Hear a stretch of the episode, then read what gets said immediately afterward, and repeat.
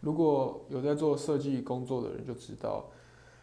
台湾人到底到底多么的不尊重专业。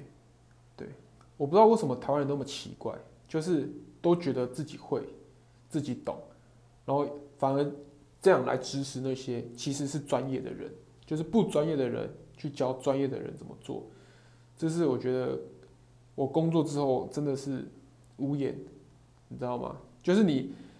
做设计这份工作最难的不是做设计，最难是要